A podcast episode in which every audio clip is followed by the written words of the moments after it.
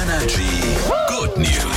Hier präsentieren wir euch immer nur schöne Nachrichten. Ich glaube, jeder von uns hat so einen Laden, in dem er Stammgast ist. Bei Ja. uns ist es der Bäcker hier. Ja, wirklich. Ja, in der Nähe, so, also die wissen eigentlich schon, dass ich fast jeden Tag einen Fladen mit Tomate, Mozzarella und eine Quarktasche nehme. Ja, wissen sie wirklich auswendig.